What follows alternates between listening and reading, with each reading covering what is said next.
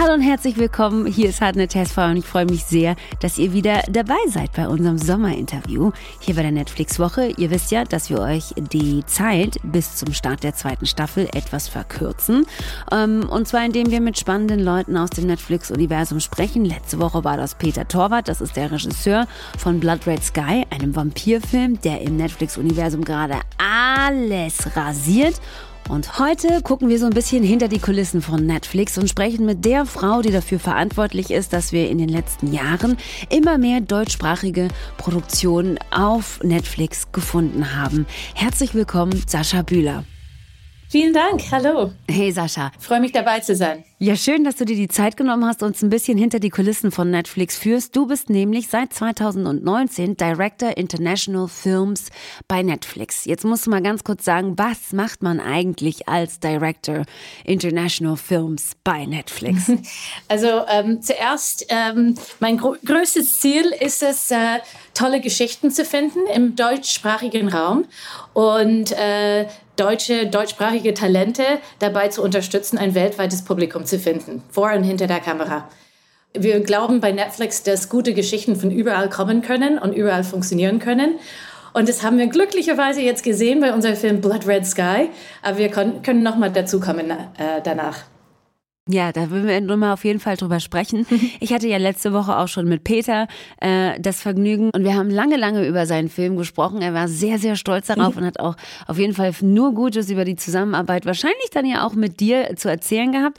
Darüber sprechen wir gleich. Jetzt möchte ich erstmal über dich und deine Vita sprechen, Sascha, weil, äh, wie man ja vielleicht schon hört, bist du ursprünglich aus äh, den USA, hast aber deutsche Wurzeln und lebst schon seit 30 Jahren in Deutschland.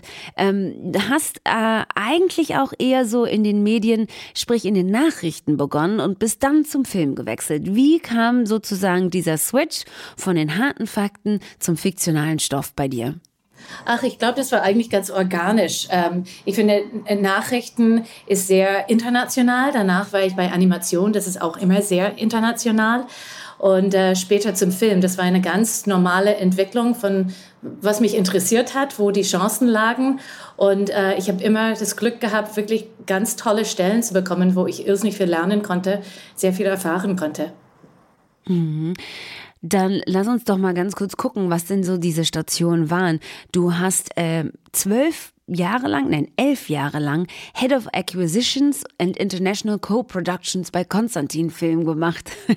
was passiert da? Was sind auch so lange Titel immer? Dann denkt man immer so, aber was genau macht sie eigentlich? Was ist das? Ja, da habe ich ehrlich gesagt nur mit ausländischen Filmen zu tun gehabt. Also Konstantin ist natürlich die größte Produzent in Deutschland äh, für deutsche Filme, aber die bringen auch andere Filme, ausländische Filme ins Kino. Und die habe ich dann ausgesucht. Da bin ich auf die Märkte gegangen, auf die ganze Welt. Und daher kamen meine ganze internationale Connections. Ähm, das war natürlich alles glücklicherweise auf Englisch für mich. und da habe ich die Rechte gekauft für Deutschland, um diese Filme im deutschsprachigen Raum zu zeigen. Und dann die internationale Co-Produktion, das ist auch was Ähnliches. Also ich habe die meisten Sachen, also bestimmt über 90 Prozent, schon bei der, bei der Skript eingekauft. Also die Sachen waren noch nicht produziert. Und dann manchmal haben wir auch gesagt, nee, das machen wir lieber als Co-Produktion. Da beteiligen wir uns einfach anders, ein bisschen intensiver drin. Und ähm, da habe ich weniger mit deutschen Filmen zu tun gehabt. Das war, ähm, Netflix hat wirklich eine Chance mit mir genommen. Ich bin sehr dankbar dafür. Und ähm, ich, es macht mir wahnsinnig viel Spaß, diese ganze deutsche Talente mit denen arbeiten zu können, weil vorher war es wirklich eher ausländisch. Und, und, und ich glaube, was, was, was ich dazu bringe, ist diese internationale Perspektive. Ich will diese deutschen äh, Geschichten an die Welt bringen mhm. und, und nicht nur für Deutschland. Für den Job bist du nach London gezogen, wo du jetzt auch gerade aktuell sitzt, gefühlt ähm, in so einer Flugeinflugschneise.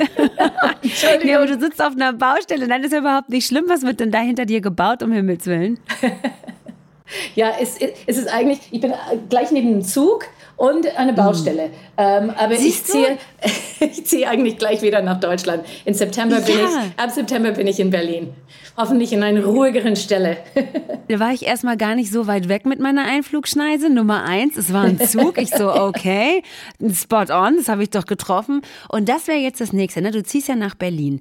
Ähm, und, und jetzt ist natürlich für jeden Berliner und jede Berlinerin die Frage ganz wichtig. Du suchst jetzt eine Wohnung in Berlin. Hast ja. du denn schon was gefunden? Oh, nee, das ist gar nicht leicht, du. Wirklich nicht leicht. Das habe ich nicht gedacht, dass es so schwierig wird. Aber ich lasse mich nicht stressen. Ich freue mich jetzt, äh, Berlin ein bisschen kennenzulernen. Ich kenne nur ein paar Gegenden und ähm, ich, ich lasse lass mir Zeit und, und schaue mich das alle gern an. Und ähm, ja, ich bin nur allein mit meinem Hund und wir finden schon irgendwas. da bin ich mir ganz sicher. Aber jetzt lass uns dann noch mal auf deine Rolle zu sprechen kommen, ne? Weil ja. bis jetzt war dieser, dieser, dieser Titel, den du innegehalten hast, ähm, an London geknüpft. Jetzt kommst du nach Berlin. Verändert sich auch deine Arbeit inhaltlich damit? Oder ist es wirklich nur so eine Art äh, Relocation, damit du näher noch am, am, am deutschsprachigen Raum bist? Nee, das deutsche Team wächst wirklich ähm, sehr viel, sehr schnell. Äh, wir haben, haben, unser Büro dort auf dem Warschauer Platz und äh, wir finden es wichtig, dass wir jetzt alle zusammen sind. Ähm, auch mein Team wächst. Ich äh, habe zwei neue Mitglieder, der Lars Weber und Vero äh, kommt jetzt gleich nächste Woche. Und ähm, ich finde es einfach wichtig, dass wir alle zusammen sind. Ich finde es auch wichtig, dass ich vor Ort ähm, mit den Talenten zusammensitzen kann, am Tisch sitzen kann und nicht immer, ich habe es auch mhm. satt, ehrlich gesagt, mit Videocalls. ich, möchte, möchte wieder live mit, mit meinen Kollegen und äh, unseren Partnern zusammenarbeiten. Stell dir mal vor, wie leicht unser Leben in der letzten äh, halben Stunde gewesen wäre, wenn du einfach in Berlin hättest sein ah. können. Ne? Stell dir das mal vor. Aber gut, genug von den technischen Schwierigkeiten. Lass uns genau. auf die Produktion zu sprechen kommen, ja, und die Baustelle und der Zug und alles. Äh, lass uns ähm, auf die ähm, Titel zu sprechen kommen, für die du jetzt schon ähm, zum Teil auch sehr, sehr lange und hart auch gekämpft hast, ja. Das sind nämlich die Worte, die du ähm, benutzt hast, als es, also dass du gekämpft hast wie eine Löwin, als mhm. es um ein Projekt ging, ähm, das gerade abgedreht ist, glaube ich, seit ja. äh, ein paar Wochen. Genau. Und zwar ist das im Westen nichts Neues. Yeah. Wir haben in diesem Podcast auch schon mit Daniel Brühl gesprochen und ihn gefragt, warum um Himmels Willen, Daniel, muss man jetzt noch über 100 Jahre später einen Film über den Ersten Weltkrieg machen? Warum Warum hast du, liebe Sascha Bühler, so sehr für diesen Stoff gekämpft? Was war für dich das Spannende daran? Also im Westen nichts Neues ist natürlich ein sehr bekanntes Buch die Welt über. Ähm, es gibt nicht so viele Sachen, so starke Properties, wo wirklich die ganze Welt kennt die Geschichte. Es ist es ultimatives äh, Antikriegsbuch. Ähm, dabei ist Edward Berger ähm, unser Regisseur, also top, top, top. Ich wollte immer mit ihm arbeiten. Dann hat er dieses Supercast zusammen äh, gekriegt mit, mit Daniel, mit Albrecht Schuch, mit, ähm, also ich, ich, könnte, ich könnte ewig äh, darüber reden. Wir haben so viele top deutsche Schauspieler. Ähm, und es ist einfach aus dem deutschen Perspektiv, diese Geschichte zu erzählen. Es gab äh, ein paar Filme in Amerika, ähm, basiert auf dem Buch. Aber ähm, in, in Deutschland ist es ganz anders. Wir haben nicht ähm, Veterans Day wie in England, wie in Amerika, wo wir feiern unsere Kriegshelden. In Deutschland, wir, wir gehen ganz anders damit um natürlich. Da ist auch sehr viel Scham verbunden. Ähm, und ich finde es sehr wichtig, diese Geschichte aus dem deutschen Perspektiv zu erzählen. Es ist ähm, extrem emotional, extrem hart. Ich habe schon zuerst gedacht, mm, 1917 kam gerade raus, müssen wir jetzt wirklich 1918 mhm. erzählen. Ähm, aber dann habe ich so lange mit ähm, Edward darüber reden und seine Vision dafür und wie er das erzählen will. Ganz, ganz anders als bei 1917. So ganz, ganz nah dran an den Charakteren. Es ist extrem emotional. Also einfach, einfach die Dailies zu schauen, was die jeden Tag abdrehen. Ich habe noch nicht einen Schnitt gesehen, das kommt in den nächsten paar Wochen. Aber es ist, es, es ist so bewegend. Es ist so ähm, powerful. Ähm, ich, es wird ein wichtiger Film. da bin ich mir sicher. Mm. Du bist immer noch total begeistert, aber kannst du uns vielleicht auch noch mal so ein bisschen was zu diesem Wettbewerbsaspekt erzählen? Ne? Weil wenn du sagst, du hast für diesen Stoff, für diesen Film gekämpft wie eine Löwin, heißt ja, dass da tatsächlich auch noch andere Player mit äh, auf dem Markt sind, die auch scharf waren darauf. Wie kommt man dann so als jemand von Netflix hin und sagt, komm, bei uns ist dieser Stoff richtig aufgehoben? Ja, ähm, also das war auf der Berlinale 2020 und ähm, die haben es angeboten wie jeder andere Film auf dem Independent Markt, so wie ich früher Filme bei Konstantin gekauft habe, die waren sich nicht sicher, wie die das angehen. Also ob die, ähm, ich, nur kurz zu erklären, um diese Independent-Filme zu, äh, zu, finanzieren, geht man auf den Filmmarkt wie die Berlinale oder Cannes mhm. und man mhm. verkauft die Rechte international äh, an verschiedene Territorien. Und damit kriegt man das Geld zusammen, um einen Film zu finanzieren, zu produzieren. Oder man kommt zu Netflix und Netflix sagt, wir übernehmen alles. Ähm, viele Regisseure wie auch der Edward sagen, mm, Kino ist mir sehr wichtig, aber ich würde es gerne im Kino haben. Und wir sagen, okay, wir sind nicht im Kino, aber wir sind in über 190 Ländern. Wir haben inzwischen mm. über 209 Millionen Mitglieder. Das ist, das kann man nie erreichen. Ähm, im Kino. Mhm. Und ich sage mhm. nichts gegen Kino, ich liebe Kino und ich finde auch, es, wir, wir existieren sehr gut neben Kino, aber es gibt Filme, wo ich sage, ich finde, das ist so wichtig, ich will, dass die Leute um die Welt das sehen. Und ich finde, mhm. dieser Film, dieses Statement to War ist wichtig. Ähm, jetzt muss ich kurz doch zu Blood Red Sky kommen. Blood Red Sky war übers Wochenende, das kam letzten Freitag raus, übers Wochenende meistgesehene Film auf die ganze Welt. Es, hat, hey. es war in den Top 10 in 93 Ländern, weil wir nur 93 verfassen. Es, es war Nummer 1 in 57 Ländern, unter anderem in USA, in Brasil, in den Philippinen, in Saudi-Arabien. Ich meine, mhm. das, das, das, muss man mal überlegen. Wir freuen uns so sehr. Ich finde es so cool, dass deutsche Geschichten, das deutsche Talent, dass die überall gesehen wird, angenommen wird. Die Reviews sind fantastisch. Die Leute wollen diese Geschichten sehen. Inzwischen ist Sprache mhm. völlig egal. Und im Westen nichts Neues. So ein Film, das muss gesehen werden. Mhm. Und ich glaube, ich, also doch, ich habe am Ende ähm, Edward überzeugt, das, das, mit uns zu machen. Und ähm, das andere ist, wir können auch sehr viel Freiheit schenken. Und mhm. ähm, das ist ein, ein, ein großes Vertrauen zwischen uns, ähm, zwischen alle unseren Partnern und, und, Netflix. Es ist uns sehr wichtig, dass wir unseren Kreativen ähm, die Freiheit geben, ihre Vision zu realisieren. Und jemand wie Edward, man kann nur zurücklehnen äh, und gucken und staunen. Mhm. Das ist natürlich, haben wir alles besprochen, aber ähm, ja, I'm in awe. I can tell. I can tell. Everybody can. Ähm, dann, wenn wir jetzt schon bei Blood Red Sky sind, dann lass uns doch nochmal kurz darüber sprechen, weil genau. Peter ähm, uns auch erzählt hat, äh, wie lang er im Grunde genommen schon auf ja. diesem Stoff gesessen hat, wie viele unterschiedliche Versionen es äh, von dem ja. Drehbuch auch gab und wie platt er im Grunde genommen war, als er dann sozusagen auf dich ja dann getroffen hat, die gesagt hat, mach, wie du es machen möchtest.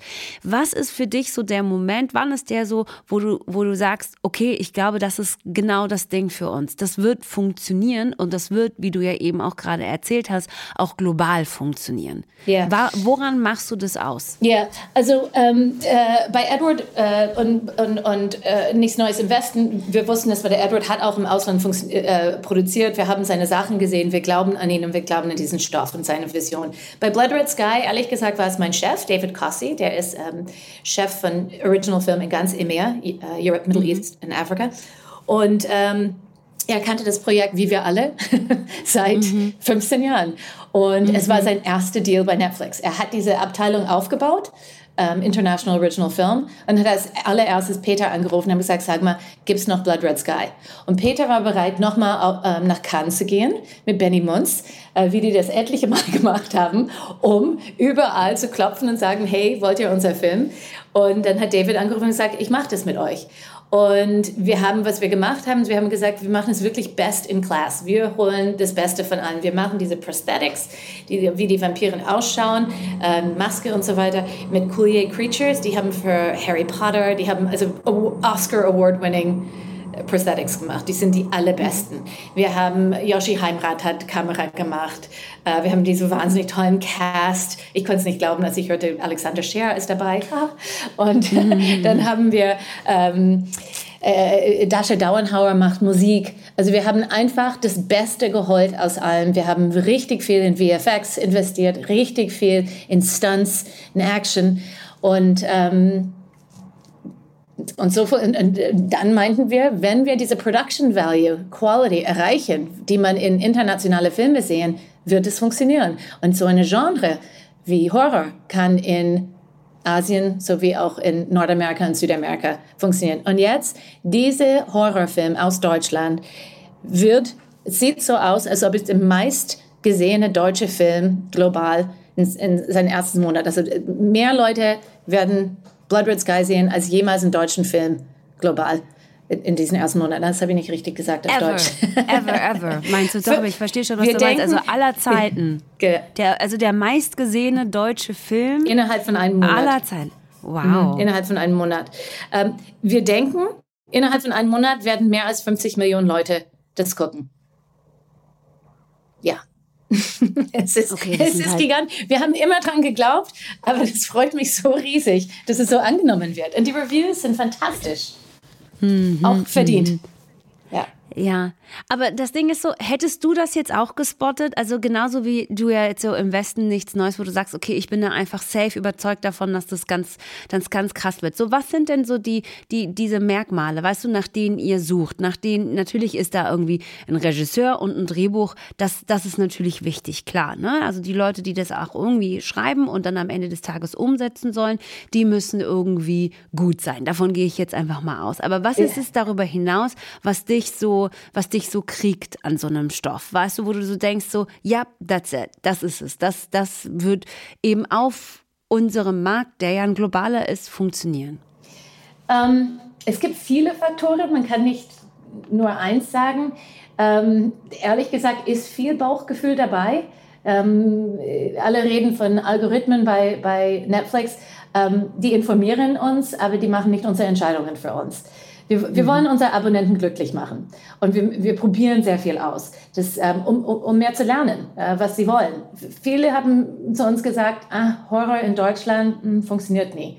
Aber das muss man ausprobieren. Bei, bei Netflix sind die Regeln ein bisschen anders und wir lernen jetzt auch. Das ist alles neu, was wir jetzt machen. Diese, diese größere Produktionen aus Deutschland, diese Produktionen aus Deutschland auch einen Kick zu geben, dass die auch im Ausland funktionieren können. Ähm, wie, ich meine, wir erzählen natürlich gerne ähm, andere Perspektiven. Ähm, wir, wollen, wir wollen nicht das machen, was schon im Fernsehen ist, weil ansonsten mhm. braucht man kein Netflix-Abo. Und wir haben die Freiheit, das zu machen, weil wir nicht irgendeinen bestimmten Programmplatz bedienen muss. Wir sind da ziemlich mhm. frei. Und es wird vielleicht nicht alles funktionieren, aber das ist uns wichtig, alles auszuprobieren und, und, und ein breites Publikum zu gefallen. Mhm. Mhm. Wie funktioniert ein guter Netflix-Film? Das habe ich auch Peter Torwart gefragt, weil das Ding natürlich ist, ähm, wenn man ins Kino geht, weißt du, dann hat man irgendwie die Karten gekauft, äh, dann hat man sich in Zeiten von Corona wahrscheinlich auch nochmal testen lassen, ähm, mhm. dann hat man äh, Getränke und, und Popcorn schon gekauft, ist da hingegangen. die Wahrscheinlichkeit, dass man dann aufsteht und wieder rausgeht aus dem Kino, die ist ja relativ gering. Genau. Wenn ich jetzt aber so zu Hause sitze, weißt du, ich habe ja. irgendwie meine Jogginghose an, so, äh, ich habe Snacks parat und so, und wenn die Serie oder der Film mir dann nicht taugt, dann suche ja. ich mir halt halt schnell was anderes. Ja. Was ist wichtig für einen Netflix-Film? Wie funktioniert der? Wie muss der aufgebaut sein? Oder eine Serie? Äh, gute Frage. Da lernen wir auch immer dazu. Wir, wir, können, wir können zum Beispiel sehen, genau wo die Leute wegklicken. Wir wissen genau mhm. zu welchem Zeitpunkt. Und wir können sehen in Filmen im Nachhinein, oh ja, diese Szene war zu viel. Oh, diese Szene von Ton her ist doch ein bisschen anders. Oder die, es gibt verschiedene Sachen, es überrascht mich immer wieder. Ähm, wenn es so einfach wäre, mhm. dann, dann wären alle unsere Sachen ohne Problem äh, Erfolge. Äh, ich glaube, da ist auch viel Bauchgefühl und ähm, einfach mit, mit Leuten zusammenarbeiten, denen wir vertrauen und mhm. ähm, viel ausprobieren. Ich würde auch mhm. gerne ein bisschen was zur Army of Thieves erzählen. Ich weiß, der Matthias yeah. war auch bei dir, gell? Ja, ja. Army of Thieves ist auch was, ich meine, da probieren wir auch was. Es ist auch, viele Leute haben gesagt, was, jetzt schon, ein Prequel. Also Army of the Dead von Zack Snyder, ist dieser ganz tolle, große Film auf Netflix aus unser LA-Team. Und bevor das überhaupt rauskam, haben wir gesagt, wir machen ein Prequel mit Matthias. Mhm. Sein Charakter mhm. ist so toll, so gut drin. Er arbeitet so super mit, mit Zack Snyder. Wir haben gedacht, ein Film aus Deutschland mit Zack Snyder zusammenzuarbeiten. Äh, yes, please, machen wir gerne. Mhm. mhm. Und ähm, jetzt kam letztes Wochenende, ähm, haben wir einen Teaser gelauncht auf Comic Con. Und es, mhm. ist, also es ist unglaublich. Also das war letztes Wochenende. Bis jetzt haben wir mehr als ähm, über zwei Millionen Views auf YouTube. Es ist mhm, gigantisch. Trailer, ne? Es ist äh, ja, auf diesen genau Teaser Trailer. Es ist gigantisch. Und ähm, also die Leute lieben diese Charakter einfach von, von Hauptfilmen. Und der Matthias schafft es, er hat Regie geführt und äh, spielt die Hauptrolle. Er schafft es immer, diese Gratwanderung von, ähm, der, ist, der ist lustig, aber dein Herz bricht auch ein bisschen für ihn die ganze Zeit. Ja. Also man ist, man ist ja. sofort dabei. Ähm, es macht so viel Spaß, äh, das Projekt. Und diese multilinguale äh, Film durch ganz Europa probieren wir jetzt mal aus. Also ähm, ich, ich, bis jetzt sieht ziemlich gut aus. Und ich äh, freue mich riesig, dass solche Sachen haben, wir, wenn man mit Snyder zusammenarbeitet. Jetzt macht Hans Zimmer die Musik dafür. Hans Zimmer oh, zusammen, wow. sie haben mit seinem Kollegen Steve Mazzaro, die machen sehr oft Sachen zusammen. Und wer Hans Zimmer nicht kennt, ist ein Deutscher, wohnt in LA seit ewig und der hat, also der ist äh, der größte, was es gibt. Äh, in, ja, Filmmusik in Hollywood für einfach. Filmmusik, von Gladiator bis Inception bis Deadpool bis Lion King, also alles, Pirates of the Caribbean. Ähm, ist einfach eine ganz andere Liga und das ist auch, es macht einfach riesig Spaß, das Projekt. Aber sag mal, ist es denn nicht auch für dich so voll die Bestätigung, wenn du dann einfach so eine, so eine, so eine Schwergewichte wie, oder Legends, kann man ja wirklich sagen, so eine Legenden wie Hans Zimmer dann eben auch noch an Bord holen kannst für die Musik und alles kommt so zusammen und funktioniert plötzlich so. Setzt du dich dann nicht oft genug einfach auch so in deinem Stuhl zurück und denkst dir, ja, es läuft. Oh, ich glaube, wenn man bei Netflix äh, arbeitet, hat man Zeit, keine Zeit, sich zurückzusetzen. Also ist, ich habe viel zu tun, ähm, aber ich freue mich einfach. Ich freue mich. Ich freue mhm. mich. Ich freue mich, dass alle jetzt. Ich meine, Peri Baumeister, diese Performance, was sie abgibt, unglaublich. Mhm. Als Nadia wie, in Blood Red Sky. Genau. Ja. Wie toll, dass man das über, dass man das in Saudi Arabien guckt. Also ich finde es ja. super, dass Filmemacher wollen, dass Leute ihre Filme sehen, und das mhm. schaffen wir. Das finde ich super. Und ihr macht es vor allen Dingen auch mit einem recht frühen Commitment, weil wenn wir jetzt gerade mal von Army of äh, Thieves sprechen, da war ich total irritiert, als ich mit äh, Matthias gesprochen habe über Army of the Dead, dass er Army of Thieves schon abgedreht hatte, bevor Army of the Dead überhaupt rausgekommen ist. Also das genau. heißt, ihr wart so überzeugt davon, dass ihr noch nicht mal gewartet habt, um zu gucken, wie Army of the Dead genau. überhaupt performt und schon gesagt hattet, okay, wir machen noch die Story, die vor der Story spielt. Und ja. die ist auch schon fertig, bevor das andere überhaupt gestartet ja. ist. Also ganz ehrlich, es ist auch extrem schnell gegangen. Und ich hätte es auch nicht geglaubt, dass es so schnell gehen würde. Also wir haben uns entschlossen, das machen wir. Wir machen den Film. Und die haben gesagt, ja, wir werden dann dann drehen. Und ich dachte, mhm, mhm. Und äh, warte mal ab, weil ich dachte, wir werden bestimmt ein, eine, eineinhalb Jahre im Drehbuch setzen. Und Shay Hatton hat das Drehbuch geschrieben, er hat auch Army of the Dead geschrieben. Und die erste Drehbuchfassung kam, kam an. Ich dachte, äh, okay, ich glaube, wir werden bald drehen. Also es, ist, es hat einfach alles gepasst. Und das äh, mhm. mitten in Corona und dann auch noch in Prag, wo es ganz, ganz schlimm war zu der Zeit. Und auch mit Leuten aus überall reinfliegen und so weiter. Und es hat geklappt. Mhm.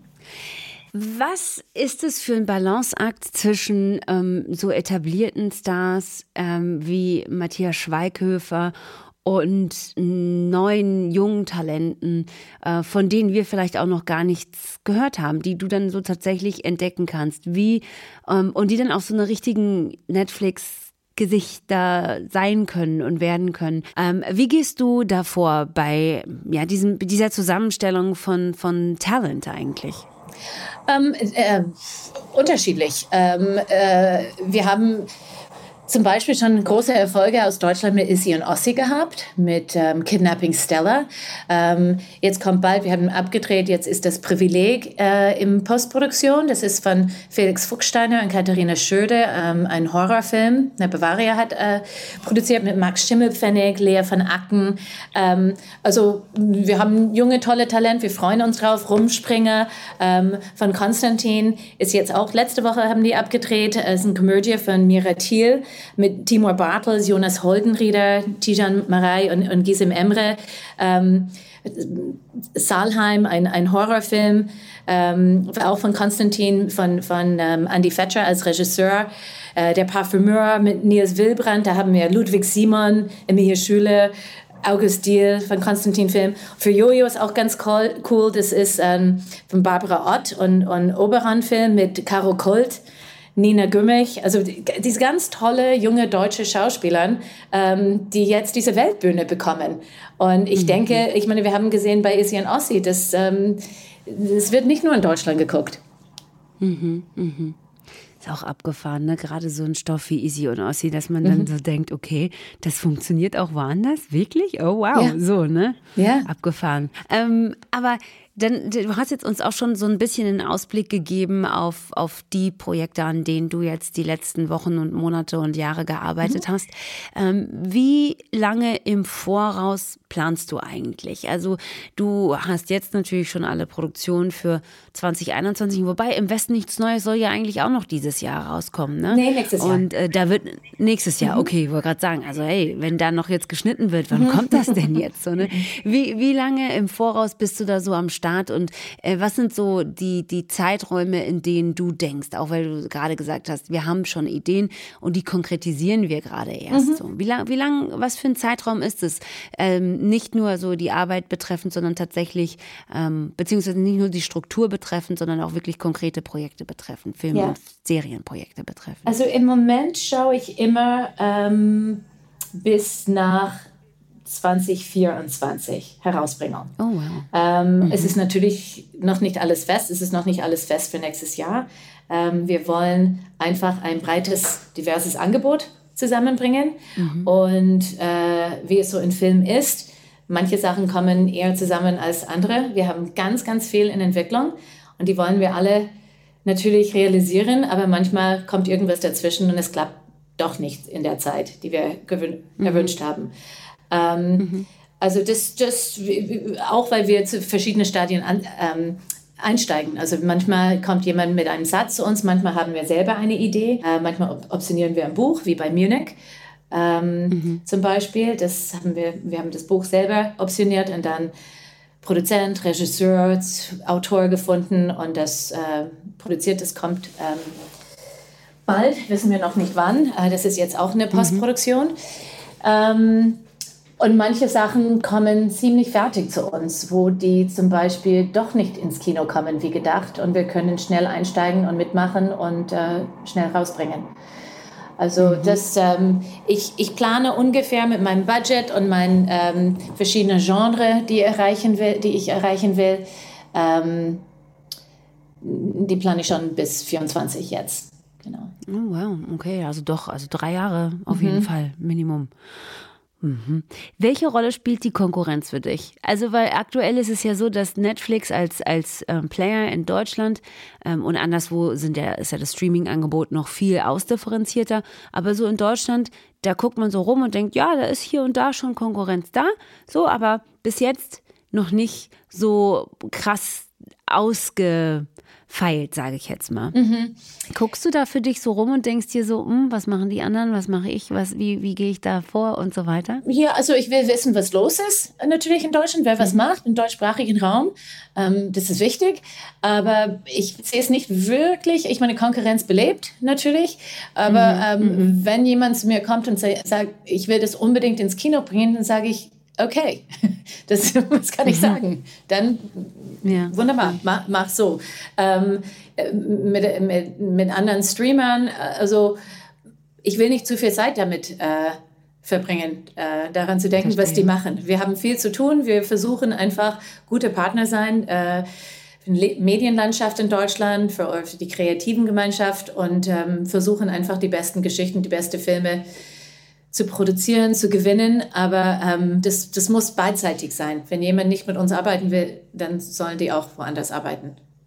Ja, aber abgefahren, dass für dich die größte Konkurrenz gefühlt jetzt zumindest das Kino ist. Das ist so, das ist, ähm, womit ihr konkurriert im Grunde genommen. Ich würde nicht sagen, dass es, dass es Konkurrenz ist. Es ist einfach, es gibt mhm. verschiedene mhm. Wege, einen Film zustande zu bringen. Und, und ähm, manchmal, manchmal ist es ein Filmemacher sehr, sehr wichtig, einen Film ins Kino zu bringen, auf eine traditionelle Art. Und das finde, ich finde, es gibt auch Filme, die wirklich wunderbar im Kino funktionieren und weniger gut auf Netflix. Und andersrum auch. So, Peter sagt auch, Peter Torwart, Blood Red Sky hätte nicht eine Chance im Kino gehabt. Es würde einfach mhm. nicht gehen. Bei uns schon. Ähm, also ich glaube, ich, ich glaub, wir haben alle unsere Vorteile und äh, wir mhm. müssen schauen, was für das Projekt am besten ist. Mhm, mhm. Und was sind so die Projekte, von denen du äh, jetzt sagst auf Netflix, die sollte man auf gar keinen Fall verpassen? Also was war so das, was du gesehen hast und gedacht hast, so ey, dass ich das gesehen habe, hat mein Leben bereichert. Das darf man oh. nicht verpassen. Oh, Blood Red Sky natürlich. Mhm.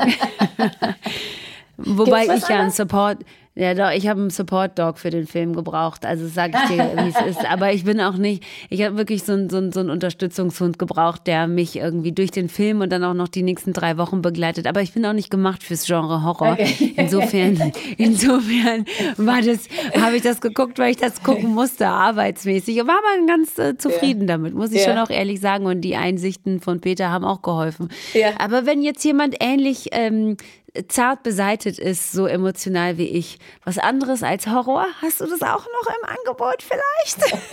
es, gibt, es gibt so vieles, äh, es gibt so vieles, es ist schwierig zu sagen. Hängt davon ab, was man haben will. Manchmal habe ich, bloß gestern Abend habe ich ein bisschen Young Royals geguckt aus äh, ah. Schweden. Das hat Spaß gemacht. Ich liebe Bridgerton. Bridgerton, ach, es macht einfach Spaß zu gucken. ähm, hast du gesehen, oder? Ja, na klar, ja. Ja, klar, oder? Ja, ähm, diverse Male sogar. I hate to say it, aber ja, diverse Male sogar, ja. Ja, ähm, ja ich, ich liebe Dokumentarfilme. Ähm, Seaspiracy hat mich, äh, uff, das war heftig. Jetzt kann ich keinen Fisch mehr essen. Ähm, mhm. My Octopus Teacher auch. Uff, ähm, nie wieder Oktopus essen. Ja, viel zu klug, die Tiere. Ich sag mal, die sind viel zu klug, um sie zu essen. Genau, Genau. Aber es gibt so viele verschiedene. Also ähm, es ist schön, man kann wirklich ähm, auf Netflix immer was Neues entdecken. Mhm. Und aus verschiedenen Ländern. Wie cool ist das? Mhm, das stimmt. Aus Frankreich, aus Italien, ja. Das stimmt, das stimmt. Ähm, ich danke dir, liebe Sascha, für deine Zeit und für das Interview und freue mich sehr auf deine Produktion, denn ähm, wenn ich jetzt mir deinen Zeitplan angucke, geht es für dich ja im Grunde genommen jetzt erst richtig los mit all den Dingen, die du so verantwortet hast in den nächsten, in den letzten zwei Jahren im Grunde genommen, werden wir jetzt erst richtig sehen, was da alles sozusagen aus ähm, deiner Feder mehr oder weniger oder unter deiner, deiner Leitung sozusagen entstanden ist. Und ich freue mich sehr. Ich bin ganz gespannt. Super. Vielen, vielen Dank, Hartnett. Hat Spaß gemacht. Hat mir auch sehr viel Spaß gemacht. Ich danke dir und bis bald. Danke, ciao.